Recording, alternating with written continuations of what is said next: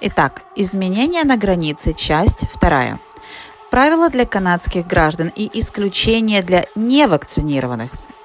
Значит, по общему правилу, с 30 октября 2021 года все путешественники, которые хотят воспользоваться самолетом внутри Канады или вылететь из канадского аэропорта в международном направлении, или поездом, должны быть полностью вакцинированы одобренными Канадой вакцинами.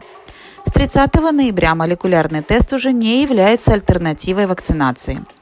Но после долгих переговоров транспорт Канады разрешили ввести исключения, по которым невакцинированные все-таки могут воспользоваться поездами или самолетами для передвижения внутри Канады. Какие же это исключения? Исключения от вакцинации по медицинским показателям – срочное оказание медицинской помощи или предоставление услуг первичной необходимости – по искренним религиозным убеждениям, срочная поездка и поездки в национальных интересах. Те, кто считают, что они подходят под вышеперечисленные исключения, должны связаться со своими авиалиниями либо с железнодорожной компанией, запросить специальную форму на заполнение и прислать им ее обратно на рассмотрение.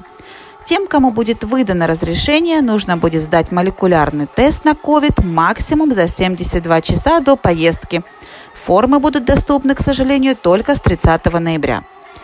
Правила для канадских граждан, которые возвращаются в Канаду. С 30 ноября 2021 года по 15 января 2022 года невакцинированные граждане Канады и лица с ПМЖ смогут вернуться в Канаду, но не будут иметь возможности перемещаться внутри Канады по прилету, кроме как если они подходят под исключения, описанные выше. К тому же тесты и карантин по прибытию, конечно, обязательны.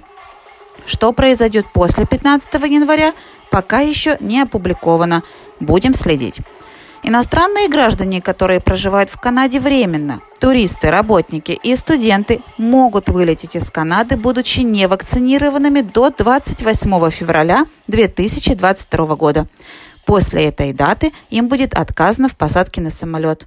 Подписывайтесь на страницу Ski Immigration Services.